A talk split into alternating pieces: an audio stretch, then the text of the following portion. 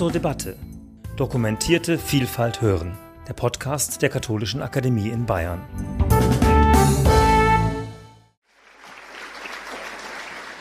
Ja, vielen Dank.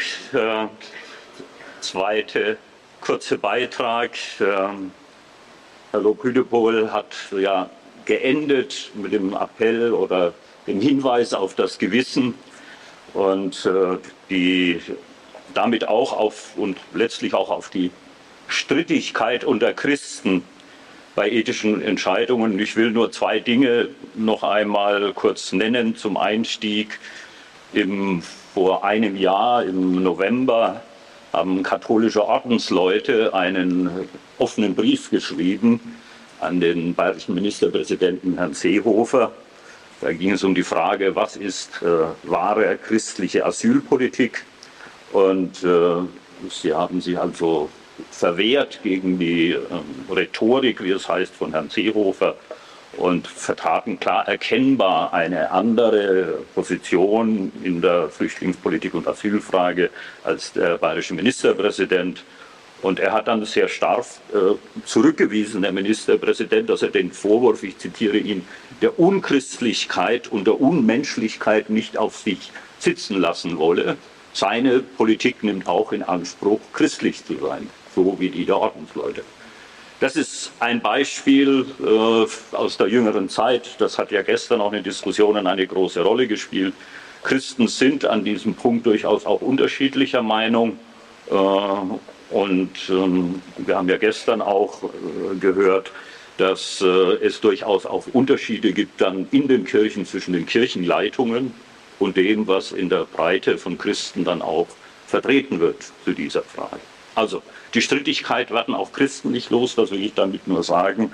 Und sie sind per se nicht klüger, da kann ich alles aufnehmen, was Herr Lopo Hüdebol äh, gesagt hat. Nun das zweite Beispiel, das ich nur in Erinnerung rufe aus dem evangelischen Raum. Äh, Joachim Gauck, Sie wissen, äh, noch Bundespräsident, evangelischer Pastor gewesen, hat im Jahr 2015 auf der Münchner Sicherheitskonferenz eine Rede gehalten, äh, bei der es um die Fragen einer neuen deutschen Außenpolitik ging. Und er hat mehr außenpolitische Verantwortung angemahnt in der deutschen Außenpolitik. Und Gauck hat immer auch ja klar gesagt, das äh, gehört auch mit zur christlichen Verantwortung. Relativ schnell kam ein sehr scharfer Brief von ehemaligen Weggefährten und ähm, äh, Pastoren, die sagten, nun hat der Pastor Gauck alles äh, verraten mit dem Aufruf zu einer neuen deutschen Außenpolitik. Das bedeutet mehr militärische Auslandseinsätze. Er habe jetzt alles verraten, was er doch als äh, äh, Pastor im friedensbewegten Kontext der DDR gelernt haben müsse. Dort galt nämlich die Parole Frieden schaffen ohne Waffen. Also man sieht auch hier große Differenzen zu Kernfragen. Das zeigt zunächst nur noch mal eines, dass zwischen den Rahmenbedingungen und den Grundüberzeugungen, die Herr Lobhüdepol auch genannt hat, es ein weiter Weg ist zu Einzelentscheidungen. Und dieser Weg ist schwierig und steinig und es gibt keine direkte Ableitung, auch weder in der christlichen noch in der philosophischen Ethik, wie man von, ich rede lieber von Hintergrundüberzeugungen, die uns tragen, zu einer Einzelentscheidung kommt. Ich will auf den Punkt Werte noch kurz eingehen, weil der gestern auch in der Debatte eine Rolle spielte. Äh, äh Sugar hat ja darauf Bezug genommen. Äh, diesem. Nun, was will ich machen? Ich will in fünf kurzen Punkten äh, im ersten Punkt etwas nochmal sagen zum Thema religiöse Kommunikation. Warum gibt es diese auch engen Zusammenhang von Religion und Politik immer wieder, auch in der säkularen oder postsäkularen Gesellschaft? Warum bleibt diese Frage virulent? Das Zweite ist, dass ich ganz kurz etwas sagen will zum Stichwort Verantwortung. Ähm, das hat ja auch gestern eine große Rolle gespielt, Verantwortung für andere ähm, und welches Kernproblem darin steckt. Ich will dann in einem nächsten Punkt etwas sagen, Politik als ein weltliches Geschäft, das ist selbst schon äh, eine theologische Aussage, weil das versteht man nicht ohne den Hintergrund äh, eben einer christlichen Überzeugung. Und äh, ich will schließen mit dem Stichwort Eindeutigkeit und Kompromiss. Sie haben ja in der Tagungsformulierung auch den Untertitel, der gestern öfters genannt wurde, Kompromiss oder Kompromittierung.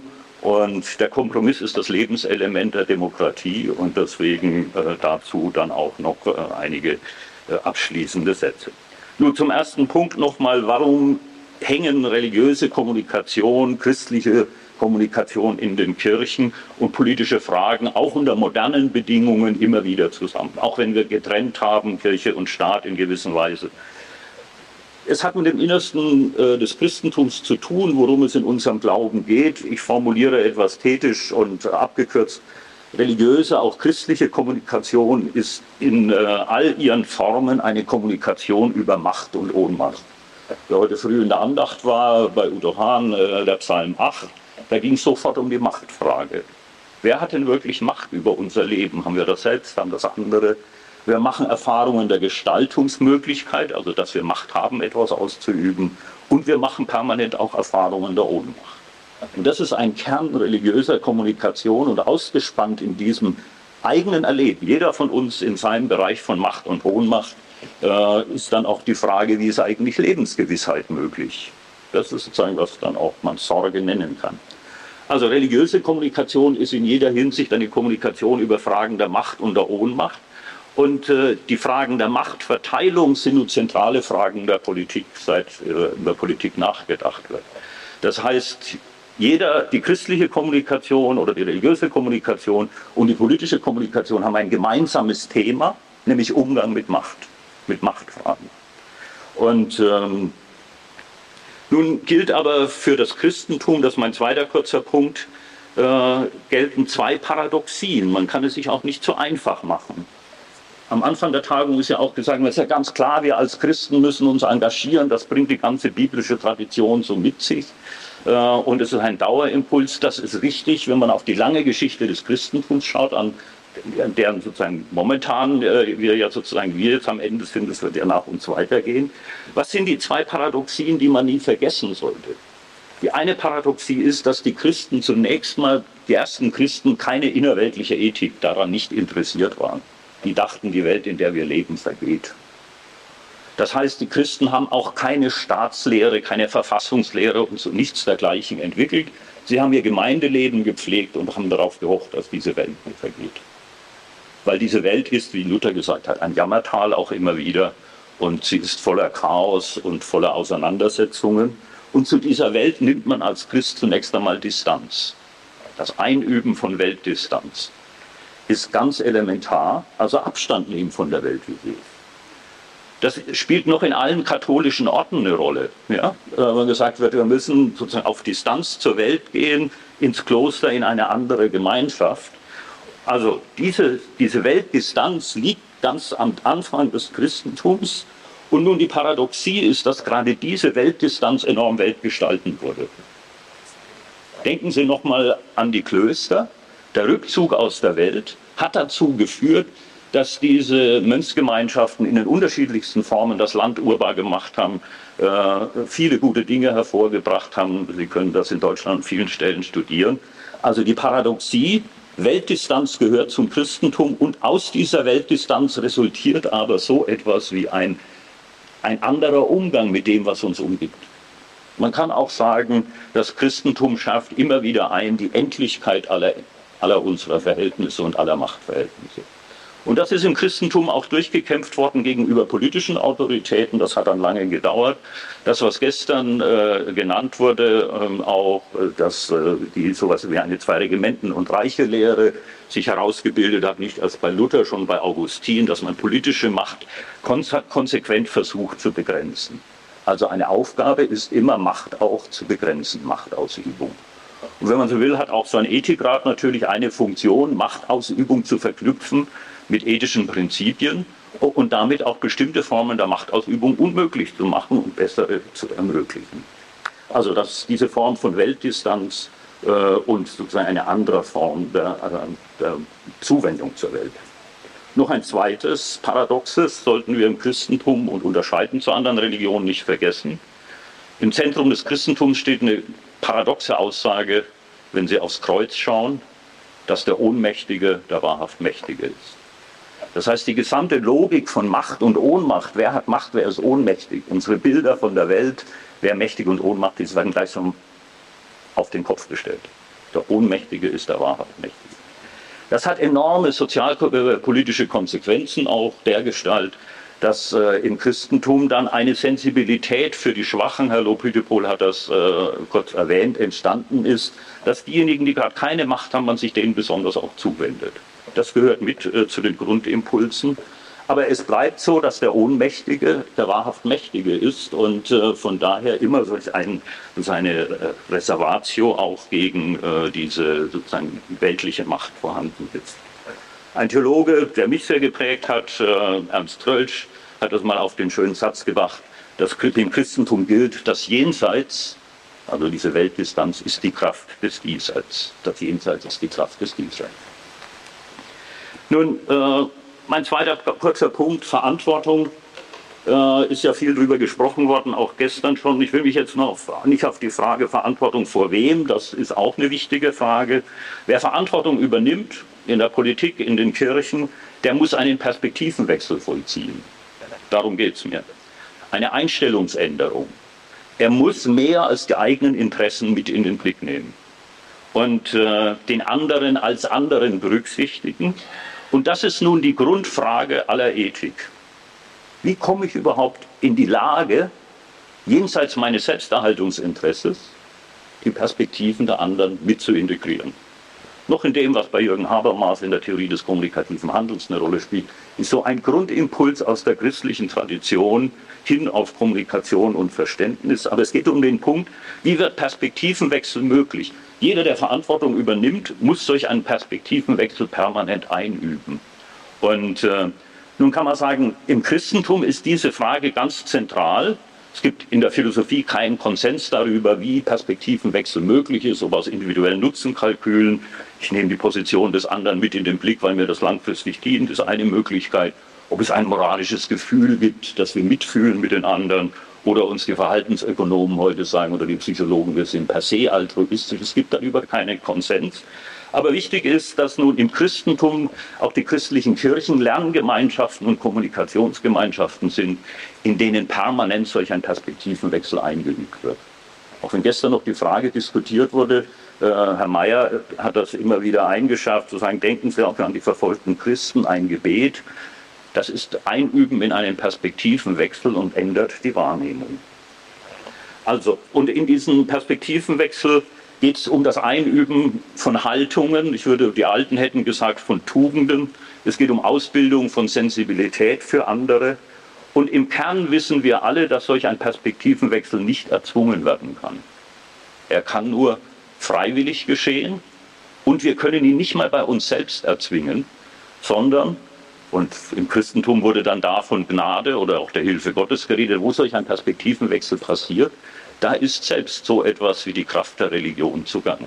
Also im Kern des Verantwortungsproblems liegt diese Herausforderung zum Perspektivenwechsel, die alles andere ist als selbstverständlich.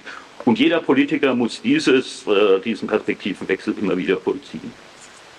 Im Kern geht es dann im Christentum deswegen auch um ein bestimmtes Freiheitsverständnis, Stichwort Autonomie, das eben im kantischen Sinne, auch das steckt ja hinter Böckle dann, äh, oder schon man kann sagen hinter der mittelalterlichen Moraltheologie, Freiheit ist nicht Beliebigkeit, sondern Freiheit ist die Kraft, sich zu verpflichten. Und Pflicht ist ursprünglich ein positiver Begriff gewesen, nicht von außen durch Autorität erzwungen, äh, sondern äh, sozusagen selbst aus vernünftigen Gründen einzusehen, dass ich die Interessen anderer mit berücksichtige. Und noch einmal, religiöse Kommunikation unter dem Stichwort auch der Bekehrung ist das früher verhandelt worden, zielt immer darauf, auf solch einen Perspektivenwechsel.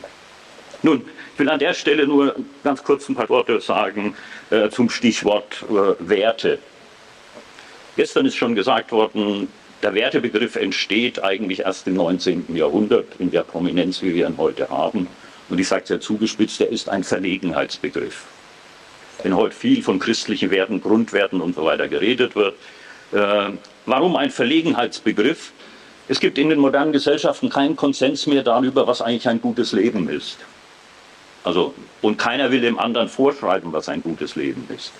Wir haben keine starken Vorstellungen vom Guten mehr, die wir teilen. Da sagt jeder, naja, jeder nach seiner Fassung selig werden. Und äh, die Werte sind sozusagen eine Schwundstufe des Guten, sagen, das, was ich vielleicht noch für vorzugswürdig halte, subjektiv, das sollen diese Werte sein. Das ist eine Debatte, die im ausgehenden 19. Jahrhundert entstanden Und äh, ich will auf zwei Probleme hinweisen. Die wertebezogene Rechtsprechung des Bundesverfassungsgerichts ist vom Verfassungsgericht selbst revidiert worden, mangels Leistungskraft. Und selbst jemand wie Herr Böckenförde, äh, der nun gut katholisch ist, äh, hat gesagt, in die Werte kann jeder hineingeheimnissen, was er will. Äh, also sie sind dann in einer enormen Weise auch unscharf. Sie sind gut für Fensterreden, auch von Politikern. Aber im Kern wird zweierlei sehr stark zurückgedrängt, nämlich die Frage, wer übernimmt Verantwortung für etwas? Nicht abstrakt für Werte, sondern die Frage, wer ist bereit, etwas zu tun? Oder auch bei Förderpolitik, wer soll die Mittel bekommen? Alle sind für den Wert der Barmherzigkeit, alle wollen Krankenhäuser finanzieren. Aber soll der Staat die Kirchen bezuschussen oder lieber den Freidenkerverband? Dass alle für den Wert Humanum sind, besagt noch nichts über diese konkrete Entscheidung, wer ist dafür verantwortlich. Und beim Wertbegriff, weil wir das alle ja so gut finden, dass wir Werte haben, verschwindet ein Element auch, nämlich das, das Verpflichtungselement, das von äh, das Gute auch einen Anforderungscharakter hat. Das tritt sehr stark zurück. Also, wenn man nur gefragt wird, müssen die Flüchtlinge auf unsere Werte vereidigt werden, äh, da würde ich sagen, das ist ganz schwierig. Im Grundgesetz kommt der Begriff Wert nicht vor. Dort finden Sie ihn nicht. Im Grundgesetz gibt es Rechte wenn man fragt, woran sich Flüchtlinge oder Zuwanderer halten sollen, dann ist es meines Erachtens besser zunächst einmal über die Rechte zu reden und die daraus resultierenden Pflichten, aber nicht Werte, die nun die eine Partei so und die andere so definiert. Also so viel nur äh, zum äh, Wertebegriff. Nächster Punkt ganz kurz, Politik ist ein weltlich Ding. Ich hatte gesagt, das ist eine Aussage, sozusagen ein Diktum Martin Luthers, das selbst einen christlichen Hintergrund hat. Äh, wenn das, was Herr Lobrüde wohl vorhin auch beschrieben hat, zum Christentum grundsätzlich dieses Einschärfen einer Differenz äh, von äh, göttlichem und menschlichem gehört, dann gehört zum Christentum auch die Unterscheidung zwischen letzten und vorletzten. Also Dingen, die besonders wichtig sind und Dingen, die weniger wichtig sind. Und dass alles, was wir tun, weltliche Dinge sind, heißt im Kern, wir sollen sie nicht religiös aufladen. Und nun ist ein Problem von Politik unter modernen Kommunikationsbedingungen noch stärker vielleicht, als es früher war. Ich meine, auch das galt immer, Könige haben sich immer gerne religiös legitimiert von Gottes Gnaden. Das heißt, Macht, wer Macht hat, versucht sich zu legitimieren und dazu greift er auf religiöse Bilder und Vorstellungen zu. Das heißt, Politik neigt eigentlich auch heute unter Medienbedingungen permanent zur Überlegitimation. Nur das ist christlich oder das sind die, ist die Realisierung unserer christlichen Werte. Wer sagt, Politik ist ein weltlich Ding, der sollte auf solche Überlegitimation verzichten und sagen, es geht um sachliche Probleme und es geht nicht um bekenntnishafte Aufladung. Gerade in den harten Auseinandersetzungen der letzten Jahre der Nachkriegsgeschichte, Herr Mayer hat darauf Bezug genommen, die Friedensdebatte zum Beispiel und die Wiedervereinigung oder die, also die Westintegration. Sie haben kurz darauf hingewiesen, das war so bekenntnishaft aufgeladen, ja, im Adenauer Deutschland, da hat es fast Kirchenbespaltungen gegeben. Oder wenn Sie die neue Auseinandersetzung um neue Lebensformen, Homosexualität denken, die Aufgeladenheit, dann wird gesagt, nur das ist Gottes Wille in der einen oder anderen Richtung und dann ist Kommunikation nicht mehr möglich. Das heißt, zugespitzt, äh, Politik als weltlich Ding zu nehmen, das heißt zu wissen, dass es um Vorletztes und nicht Letztes geht, heißt auch solcher bekenntnishaften Aufladungen zu wehren und äh, damit auch bestimmten Polarisierungen. Aber die Dinge sind eben leider nicht so einfach, wie man sie sich in der Theorie macht. Ich will nur zwei Probleme noch nennen an der Stelle. Jeder, der auch politikberatend tätig ist, äh, stößt natürlich auch vor dem Problem, dass Engagement, hohes Engagement gefordert ist. Und engagieren kann ich mich nur, wenn ich voll und ganz bei der Sache bin. Bin ganz als Person gefordert. Ich bin betroffen und engagiere. Wenn ich aber die Unterscheidung von letzten und vorletzten Politik als weltlich Ding ernst nehme, dann komme ich in ein eigentümliches Spannungsverhältnis, voll engagiert und im vollen Engagement eine Form der Selbstdistanz zu haben. Das heißt, obwohl ich mich voll engagiere für eine Sache, mich sehr wohl noch einmal auch kritisch äh, betrachten kann. Zweiter Punkt, also letztes und vorletztes Unterscheiden, Engagement und Selbstdistanz. Ein anderes Problem, vor dem jeder steht, in die Politik geht, muss zuspitzen, polarisieren, auch um Mehrheiten zu schaffen. Er muss vereinseitigen und er sollte doch immer wissen, was er tut. Das heißt, Dramatisierungen sind manchmal notwendig. Zuspitzungen. Aber nun gehört auch zum christlichen Wissen immer wieder eine Form der Selbstdistanz einzuüben bei der Notwendigkeit, ich betone der Notwendigkeit auch äh, solcher Elemente. Nun, ähm, ein paar Stichworte noch, äh, weil das gestern auch genannt wurde, äh, zum Politikverständnis. Äh, und Max Weber ist schon genannt worden. Und ich will nochmal auch auf seine Rede Politik als Beruf eingehen. Max Weber ist gerade schon auch genannt worden mit dem religiös-unmusikalischen. Das war eine Rede, die er in München 1919 gehalten hat. Ich zitiere nur einmal sein, das berühmte Zitat. Politik bedeutet ein starkes, langsames Bohren von harten Brettern mit Leidenschaft und Augenmaß. Da haben Sie all die Elemente, die ich versucht habe, gerade vorher zu entfalten. Leidenschaft, Engagement. Augenmaß heißt vernünftige Reflexion. Ausdauer äh, sind hier sehr wohl vorhanden. Zu den Paradoxien, die ich genannt habe, die beschreibt Weber so, das Resultat politischen Handelns ist häufig etwas, was entgegen dem ursprünglichen Sinn ist, was jemand gewollt hat. Demokratietheoretiker formulieren das so, in der Demokratie kommt eigentlich immer das raus, was keiner so ganz gewollt hat. Ja, das Ergebnis demokratischer Prozesse kann nicht so beschrieben werden, dass sich eine Partei so durchgesetzt hat, dass nur das rauskommt, was sie gedacht hat. Und äh, Politik hat natürlich ein spezielles Mittel. Mever nennt das das spezifische Mittel der legitimen Gewaltsamkeit. Das ist die Machtfrage. Aber äh, zu den ethischen Paradoxien gehört, dass bei solcher legitimen Gewaltsamkeit Ausübung so oft Folgen entstehen, die so niemand gewollt hat. Also Politik produziert auch permanent Folgen, die so niemand gewollt hat. Wer Windmühlen aufstellen will, der will nicht Landschaften zerstören, aber er tut es. Und äh, wer Flüchtlinge ins Land lässt, der will etwas Gutes tun, aber er hat Folgen, die er vielleicht nicht gewollt hat. Stichwort Köln. Und politische Verantwortung übernehmen heißt das auch ernst nehmen und das nicht wegreden, dass es ungewollte Folgen gibt. Und mich hat in der ganzen Debatte, auch bei den Kirchen, sehr stark gewundert, äh, dass niemand äh, das artikuliert hat, dass bei der notwendigen Hilfsbereitschaft wir auch mit Folgen rechnen müssen, die so nicht intendiert waren. Der gute Wille hat nicht nur gute Folgen. Das gehört zum Realismus der Politik.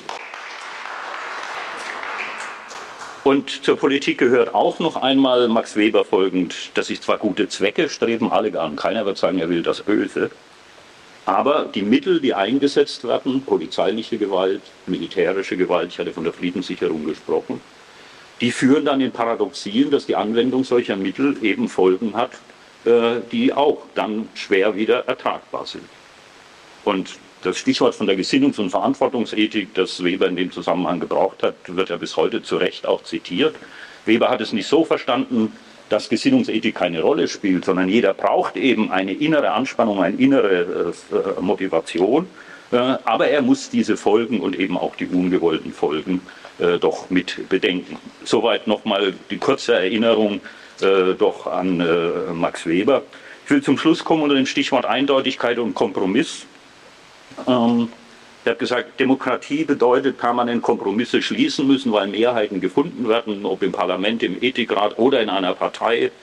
Ähm, und der Kompromiss ist ja ethisch auch in christlichen Kreisen häufig etwas, was sozusagen abgeurteilt wird. Aber ich halte das für ethisch falsch und zwar aus welchen Gründen, das will ich noch kurz darlegen. Kompromisse geht man ein, wenn man weiß um die Endlichkeit des Menschen. Also genau, wenn man um die Differenz weiß, dass ich nicht im Besitz der Wahrheit bin, sondern andere vielleicht auch ein Element haben. Das ist also Kompromissbewusstsein ist Differenzbewusstsein. Es ist ein, äh, Kompromisse sind kein schwächliches Kapitulieren vor der Aufgabe, Ideale zu realisieren, Sie sind ein, eine Folge des Interesses, Kompromisse eine Folge des Interesses, hohe Ideale unter Bedingungen unserer Endlichkeit zu realisieren. Endlichkeit an Aufmerksamkeit, an Ressourcen, an Wissen äh, und Idealen in einer widersprüchlich bleibenden Welt Geltung zu verschaffen. Das ist der Versuch, äh, der hinter dem Kompromiss liegt. Sie sind also in gewisser Weise eine Form des moralischen Realismus unter dem Vorzeichen der Hoffnung. Und ähm, wer Kompromisse schließt, der weiß auch immer, dass die beste Lösung noch nicht gefunden ist. Das heißt aber, er führt im eigenen Denken und Erleben mit, dass es noch etwas Besseres gibt. Und insofern sind Kompromisse der humane, der menschliche Umgang mit der Differenz, die wir alle wissen zwischen unseren hohen Idealen und dem, was wir äh, sagen, realisieren können. Kompromisse dringen eben nicht auf radikale Eindeutigkeit und äh, halten gleichwohl an der guten Intention fest. Also insofern denke ich, haben wir es äh, sehr wohl, äh, tun wir gut daran, Kompromisse nicht abzuwerten, äh, sondern sie als nicht nur Lebenselement der Demokratie, sondern auch im Sinne dessen, was ethisch geboten ist, ernst zu nehmen, weil das Ernstnehmen des anderen dahin steckt. Schlussbemerkung, ja, Politiker äh, und äh, wir, hatten ja heute, wir gehen ja jetzt in die nächste Runde und hören nochmal aktive Politiker auch, die nun auf diesem Feld, das Helmut Schmidt mal so beschrieben hat, dass Politik der pragmatische Umgang sozusagen mit sittlicher Verantwortung ist, der pragmatische Umgang. Wenn man sich äh, Politikerbiografien anschaut äh, und nun fragt, was findet sich da an Christlichen, ja, jenseits jetzt der Fensterreden, dann will ich äh, sechs Punkte nochmal nennen, die sich durchgängig, egal bei welcher äh, politischen Persönlichkeit, wenn man sie anschaut, dann immer wieder finden. Das erste ist, Politiker sind Eklektiker. Sind wir in gewisser Weise alle. Eklektiker, das heißt, sie wählen aus, aus der Vielzahl des Wissens. Helmut Schmidt hat gesagt, für ihn war die griechische Philosophie wichtig, Max Weber und Kant. Und dann sagt er selbst noch, ja, Kant hat er nie ganz gelesen, zwei, drei Schriften. Und viele diskutieren in der Ethik mit, ohne dass sie Thomas, Kant oder Habermas gelesen haben. Und jeder von uns, selbst die sie berufsmäßig tun, sind eklektisch. Aber für Politiker gilt das noch sehr viel mehr. Das ist nicht negativ gemeint, sondern mit der Fülle des Wissens kann nur eklektisch umgegangen werden. Insofern wird man bei Politikern normalerweise auch keine durchgestylte Theorie über das Verhältnis von christlichen und nicht-christlichen. Das hat man gestern in Diskussionen auch sehr schön, finde ich, erlebt. Das Zweite, äh, Politik muss immer das Machbare erkennen, das heißt die endlichen Ressourcen ernst nehmen, ohne doch sozusagen gröbste Verletzungen dessen, was wir für gut und richtig halten, äh, zu begehen. Ja. Also äh, das Machbare berücksichtigen. Verhältnis der Kirchen zu den Politikern, das kann man auch durchgängig studieren. Die Mehrzahl der Politiker hat, selbst wenn sie in Kirchen wie in Synoden, wie Herr Beckstein das gestern ja auch eindrucksvoll vorgeführt hat, äh, aktiv sind, ein eher distanziertes Verhältnis zu den Kirchen. Schon für Franz Josef Strauß in der frühen CSU galt, dass er doch die katholische Kirche auch ein Stück auf Distanz halten wollte. Und Adenauer genauso. Also kein direkter Einfluss. Politiker nehmen Kirchen ernst als Akteure, aber äh, sie haben eine gewisse Skepsis auch gegenüber einem kirchlichen Verlautbarungsduktus. Und äh, sie sind, das ist gestern auch sehr schön deutlich geworden und mit Hinblick auf die CDU-CSU-Gründung nochmal in Erinnerung gerufen worden, zu Recht, sie sind meistens ökumenisch in ihrer Grundorientierung, Politiker, einen ökumenischen Grundimpuls. Und das merkt man immer dann, wenn man konfessionelle Differenzen in politische Debatten bringen will, dann winken meistens viele schnell ab, das doch bitte nicht. Und äh, der letzte Punkt, den ich nennen will, was charakteristisch ist, äh, auch für viele Politiker, wenn man es empirisch anschaut, ist eine gewisse Zurückhaltung, über das Christliche zu reden. Also, Helmut Schmidt hat mal gesagt, ich hänge das nicht an die große Glocke, dass ich Christ bin. Ich tue meine Pflicht, ich erfülle meine Aufgabe. Aber ich laufe nicht dauernd mit dem Schild herum, dass ich das aus christlichen Gründen mache. Heute ist oft die Maxime, tue Gutes und rede möglichst viel darüber. Äh, früher war das eher so, dass man gesagt hat, wenn man Gutes tut und die Sache ist getan, wenn die Aufgabe erfüllt ist, dann ist es nicht notwendig, äh, hier diese Überlegitimation noch einmal äh, zu, zu, betreiben, die ich genannt habe. Und zugespitzt ist das alles dann immer, meistens findet man bei den Politikern die Rede davon, dass es eine Verantwortung ist vor dem eigenen Gewissen. Das eigene Gewissen wird dann als die Größe ins Spiel gebracht, über die man weiterredet. Ich will abschließen mit einem Zitat von Immanuel Kant, wenn äh, der immer auch zu Recht, meine ich, der Philosoph des Protestantismus genannt wird. Immanuel Kant hat in seiner letzten Kritik viel auch über das Christentum und Bedeutung von religiösen Überzeugungen geschrieben. Und er hat gesagt, was ist die Aufgabe von Christen? Und das gilt auch in der Politik. Und er macht eine Unterscheidung, die dann unter anderem von Bonhoeffer dann auch wieder auftaucht. Er macht die Unterscheidung äh, zwischen Nachfolge und Nachahmung. Christen sollen das, was ihnen an Bildern, an Narrationen, wie das Herr Lopini wohl genannt hat, vorgegeben ist, nicht nachahmen. Das heißt einfach nachmachen. Gleichsam in die Jesuslatschen schlüpfen und so tun, als könnte man dasselbe tun wie er. Sondern Nachfolge, damit ist gemeint und auch im kantischen Sinn, jeder von uns muss seine Kreativität, ob als Politiker oder als engagierter Bürger oder Bürgerin, äh, und seine von Gott gegebene Vernunft so in Anspruch nehmen, dass er eben in seiner Situation unter seinen Bedingungen den Weg sucht und findet und mitgestaltet mit anderen, die vielleicht auch anderer Meinung sind. Und letzter Satz. Der Pluralismus, mit dem wir es dann immer zu tun haben im Bereich der Ethik und der oft beklagt wird, ist auch etwas, in dem ein enormes kreatives Potenzial liegt. Und Pluralismus fähig zu sein, heißt ernst nehmen, dass andere es auch ernst meinen. Vielen Dank.